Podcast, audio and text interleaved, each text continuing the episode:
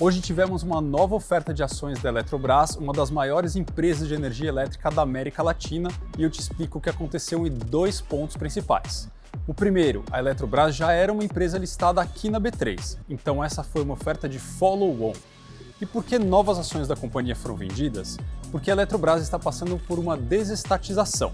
Isso significa que o governo brasileiro não é mais sócio majoritário da empresa.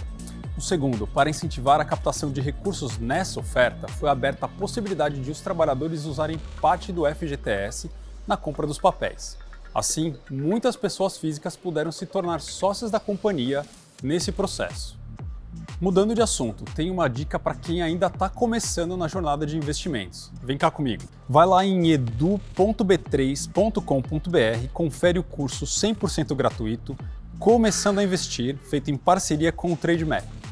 Quem se inscrever no site ainda vai ter acesso a uma liga exclusiva no aplicativo do Trademap para treinar na prática o que aprendeu lá no curso. E o Ibovespa B3 fechou em queda de 0,52% hoje aos 102.063 pontos.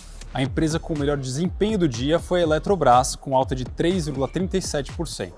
O dólar fechou em R$ 5,11 e o euro em R$ 5,33.